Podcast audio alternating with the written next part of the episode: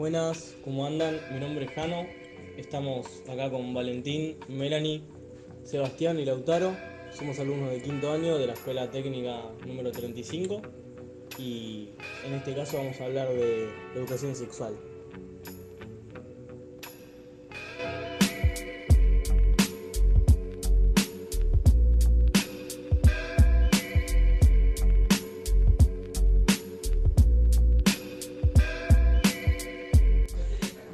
Bueno, Valen, ¿me puedes contar un poco qué pensás sobre las relaciones sexuales? Y mirá, Jano, para mí es un momento íntimo compartido con otra persona eh, con el fin de obtener o generar algún tipo de placer. Pero ojo, eh, que el placer es subjetivo y lo que puede ser placentero para mí podría ser que vos sientas placer. Claro, obvio, obvio, me pasa, me pasa. Para vos eh, no es necesario involucrar un sentimiento a la hora de tener las relaciones sexuales porque para mí, eh, por mi parte obviamente, creo que el sexo va más allá de la penetración y la estimulación. Necesito tener un sentimiento, no puedo hacerlo así como si nada. Y mirá, Jano, esto también es subjetivo, porque como en tu caso, eh, que necesitas un sentimiento, hay personas que no lo necesitan y pueden tener relaciones sin este. Claro, obvio. Eh, ¿Las relaciones sexuales se basan solo en el coito? No, eh, estas también incluyen juegos, sexo oral y fantasías sexuales, pero como todo en el mundo de la sexualidad, es subjetivo. todo es subjetivo, sí, ¿verdad? Pero hay gente que tiene relaciones sexuales, obviamente con un propósito, ¿o no? Sí, claramente. Fuera del propósito de experimentar algún tipo de placer, eh, están los fines reproductivos. Y hay personas que sus únicos fines son reproductivos. Eh, pero generalmente esta visión del coito es implantada por las religiones. Claro, y hablando justo en las religiones, eh, ¿cómo afecta eh, a la sociedad el pensamiento de las religiones? Bueno, mirá, dentro de las religiones se crea lo que sería la moral religiosa, que es el conjunto em, de actitudes que se ven aceptadas sexualmente. ¿Y me puedes dar un ejemplo sí, Sí, mirá, eh, la Iglesia Católica eh, es un ejemplo y esta promulga la vida y la, y la sexualidad como cosas sagradas y no pecaminosas, pero sí se considera pecado la actividad sexual extramatrimonial, además de que sus miembros no pueden practicar ni la pornografía, ni la masturbación, ni el adulterio eh, y actos homosexuales. Esto último se considera tabú. Bueno, a ver, Mel, ¿y qué se considera tabú sexual? Mira, son varios comportamientos en relación a la sexualidad que no están ni muy bien vistos ni aceptados por la sociedad. Y nada, a lo largo de la historia se fueron creando tabúes en la sexualidad femenina como en la masculina. ¿Y me puedes contar un poquito, o sea, un ejemplo sobre la de la masculina y la femenina? Eh, sí, a ver, a la mujer, incluso antes de que nazca, se la coloca, por así decirlo, en el famoso mundo rosa, donde se la asocia con, roles, con actitudes, profesiones. Eh, y nada, se espera que la mujer sea dulce, que sea fiel, cariñosa, comprensiva. No se le estimula el disfrute sexual como al hombre. Eh, entonces la mujer nada, se ve limitada al momento de, disfrutar de su sexualidad. Claro. ¿Y cuáles son las consecuencias de las expectativas que se, le generan a la mujer? Bueno, mira, estas expectativas generan tabúes dentro de su sexualidad. Eh, y nada, como por ejemplo el miedo a perder la virginidad en el primer encuentro sexual, por si quizás la situación es muy brusca o a ver, tampoco se le... O no está cómodo, claro. Claro, claro. Eh, nada, también la mujer está acostumbrada a jugar un papel pasivo dentro de la relación sexual y esto lleva a que muchas veces la mujer no manifieste sus deseos y, y bueno, que no logre un pleno disfrute sexual. Eh, muchas veces porque la pareja con la que está no, no la conoce y es un inepto. Claro. Em, bueno, todas estas cosas, eh, estos mitos y tabúes, generan también difusiones sexuales en la mujer, como por ejemplo el perder el apetito sexual o el vaginismo, entre otras cosas. Bueno, y esto, todo este tabú, también, ¿cómo afecta al hombre? Bueno, los hombres también, antes de que nazcan, al igual que la mujer, se lo coloca en un mundo azul, también se esperan cosas de ellos como que sean independientes, fuertes, eh, que sean buenos trabajadores, no sé, también desde chicos, en sus juegos infantiles, como a la mujer también se le marcan sus futuras profesiones. Eh, y nada, por ejemplo, al varón contrariamente a la mujer, se le exige un mayor comportamiento sexual y como un mayor disfrute de, esto. Claro, también está esto de que se le festeja, por así decirlo, que, perdió la virginidad o cosas así, como que no sé, a la mujer no se la ve tan así y a la mujer se le festeja eso. Claro, sí, bueno, esto genera también que aparezcan mitos dentro de su sexualidad también. En lo masculino. Claro, como por ejemplo em, el famoso tamaño del pene, en donde se lo asocia con que si es más grande hay un mayor desempeño sexual. Eh, y nada, a pesar de que se conoce científicamente que el tamaño no determina la capacidad del hombre al momento de la relación sexual, eh, igualmente esto le genera un, una inseguridad. Claro. Em, después también se supone que no está.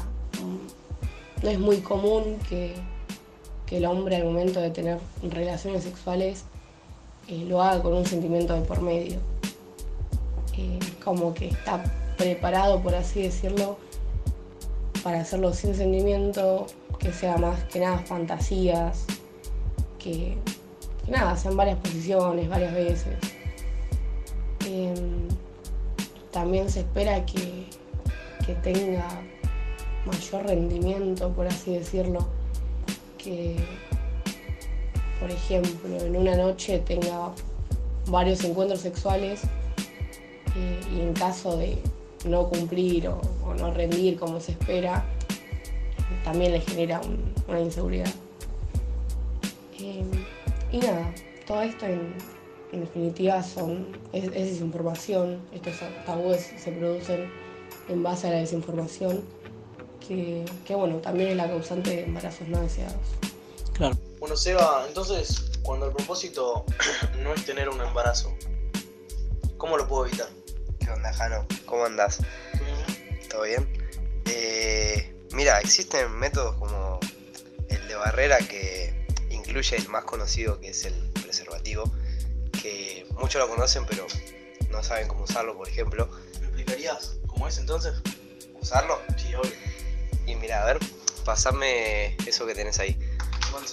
Bueno, acá no se ve, pero es un desodorante. Y nada, consiste en. O sea que eso simularía lo que viene siendo el pene. Claro, sería como el pene erecto, que hay que hacerlo así con el pene erecto, básicamente, bien erecto, porque si no, no el preservativo no va a pasar. Bueno, ahora pasamos un forro. Un... Toma. Eh... vos? Ah, claro. Lo que tiene que hacer es correr el preservativo para el costado, antes que nada, y el forro no abrirlo ni con los dientes, ni con ninguna tijera, nada, sino con los dedos, porque si no corres el riesgo de que se pinche. Y la idea es que tenga aire, ¿no? Que se pinche. Claro. Eh, pero bueno, nada, consiste en agarrar la punta, eh, bien fuerte, como aplastarla para que se vaya el aire y bajar hacia abajo hasta lo que vendría a ser antes de llegar al testículo, hasta el final del pene. Claro, eh, abrirlo hasta el forro, sí. Claro, bajarlo hasta el final y ahí ya podés comenzar a tener relaciones. Obviamente tiene dos lados el forro. Eh, que ponerlo del lado, del lado bien, eh, que uno se va a dar cuenta. Porque está lubricado claro, sale de adentro y para afuera y no sale de afuera para afuera, ¿entendés? Claro, sí, sí.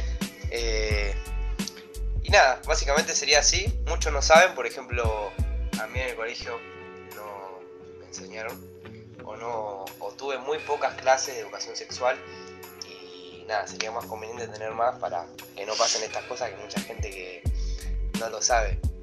Por ejemplo, ponerse un preservativo. Pero bueno, nada, eso es otro caso. Eh, que no vamos a hablar sobre ese tema.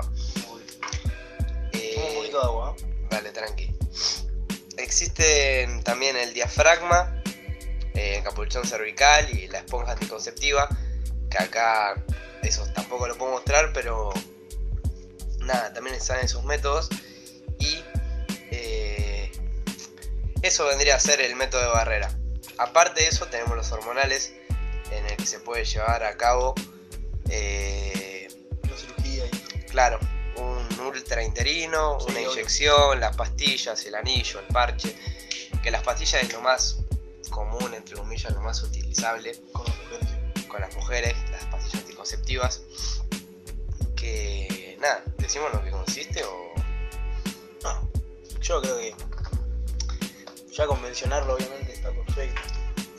Nada, que tienen que tomar una por, por mes, tipo de día por día. Sí, obvio cada 30 días se termina el mes y hay que renovar, porque obviamente se terminan. Y, nada, eh, con eso es otro método. No, pero obviamente el que, va siempre es el preservativo. Obviamente, sí, el preservativo. Siempre con el preservativo. Y nada, además, para prevenir enfermedades. ¿Qué es el que te impide todo? Es, claro, es el más efectivo, por así decirlo. El más recomendable. Eh, también tenemos uno quirúrgico, un método quirúrgico que para las mujeres se cortan las trompas de falopio, las cierran en realidad, no se cortan, las cierran eh, y eso le permite no tener hijos. Y para el hombre tenemos por ejemplo la vasectomía también, que es muy utilizable eh, para gente que ya llega a una etapa de la vida que no quiere tener hijos directamente y, y nada. alguien que tenga la vasectomía? No, pero mucha gente lo recurre que no quiere tener hijos directamente. Y, lo hace. Prácticamente es así. Es un método que se hace obviamente con un médico, en el hospital, todo. Es un método bastante efectivo. Eh, por no decir que es 100% efectivo. Y, eso. Y por último tenemos otros, como el coito interrumpido que consiste en retirar el pene antes de acabar, antes de la eyaculación, eh, que no, es recomendable. que es un absurdo decir eso, porque nada, además de que podés quedar embarazada igual porque está el líquido preseminal antes del semen, que eso muchas veces consigue, ay, ¿cómo es? Tiene espermatozoides. Claro. Eh, como muchas veces no, pero igual es recomendable siempre usar preservativo porque eh, también puede transmitir enfermedades y toda la bola. Buenísimo, Seba. ¿Vos, Lauti, qué opinas? Bueno, para mí tampoco, ya que no me parece tan piola eh, no usar protección, ya que más allá de, de protegerte de un embarazo, también lo que genera es protegerte de unas enfermedades de transmisión sexual, también abreviadas como ITS. Claro, ¿y cuáles serían esas enfermedades de transmisión sexual? Bueno, eh, las más comunes son, por ejemplo, SIDA, sífilis, gonorrea, clamidia y virus de papilona humano, o también conocido como HPV. Además, cabe aclarar que todas estas son infecciones bacterianas. Claro, perfecto, amigo. ¿Me puedes contar un poquito sobre cada una de estas enfermedades? Sí, obvio. Por ejemplo, la sífilis eh, genera llagas sin dolor y generalmente están ubicadas en los genitales rectos o en la boca. Por otro lado, la gonorrea puede causar síntomas que incluyen micción dolorosa y excreción anormales del pene o la vagina. Y Lauti, si no es, si no es tratada la gonorrea, o sea, si yo no me la trato, ¿qué me, qué me puede pasar? Bueno, si no se llega a ser tratada a tiempo, puede llegar a causar infertilidad, tanto en la mujer como en el hombre y puede generar dolor en los testículos y para las mujeres eh, dolor en la zona inferior del vientre. También existe que para algunos casos en particulares las personas no presenten síntomas. Y la clamidia, bueno, no sé, obviamente sí que afecta a las personas de todas las edades, pero ¿qué más me puedes contar?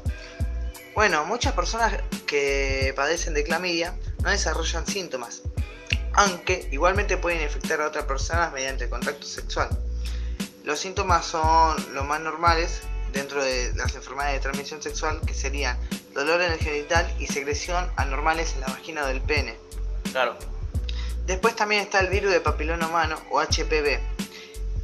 Muchas de las personas con VPH no desarrollan síntomas, aunque pueden infectar a las otras personas mediante el acto sexual. Claro, mientras están ahí teniendo relaciones. Exacto. Y los síntomas incluyen verrugas en los genitales o en, los, o en la piel de los alrededores. Claro, por lo que tengo entendido son esas verruguitas chiquititas. Exacto. Igual no hay que preocuparse porque cada uno tiene puede tener verrugas ya por nacimiento. Claro, no significa que ya tenga papilo, eh, y... el virus de papiloma humano. Para esta, para esta enfermedad no hay cura, ¿no? No hay nada. Exacto, no, no existe cura para el virus, pero las verrugas pueden ser tratadas por sí solas.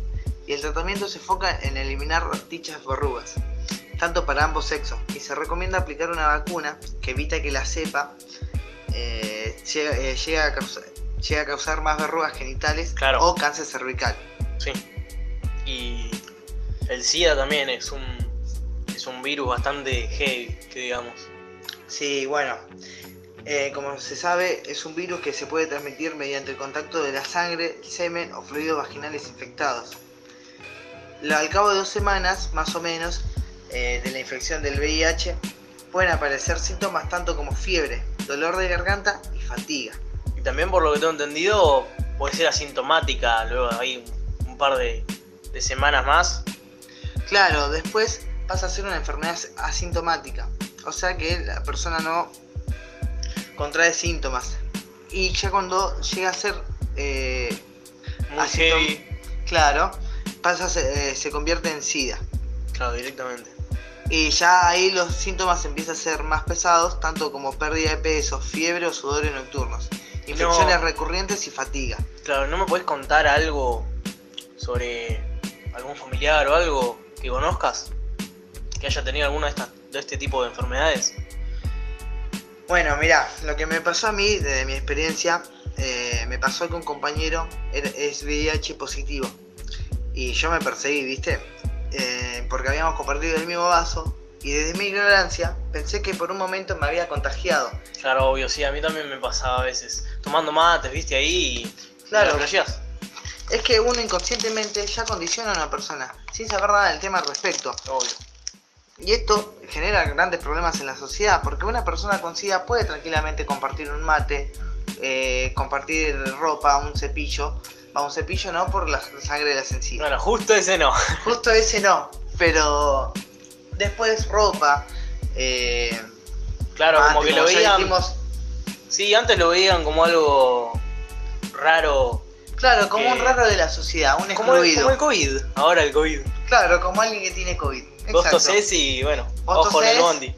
Vos tosés y ya la gente te mira con ojos raros. Obvio.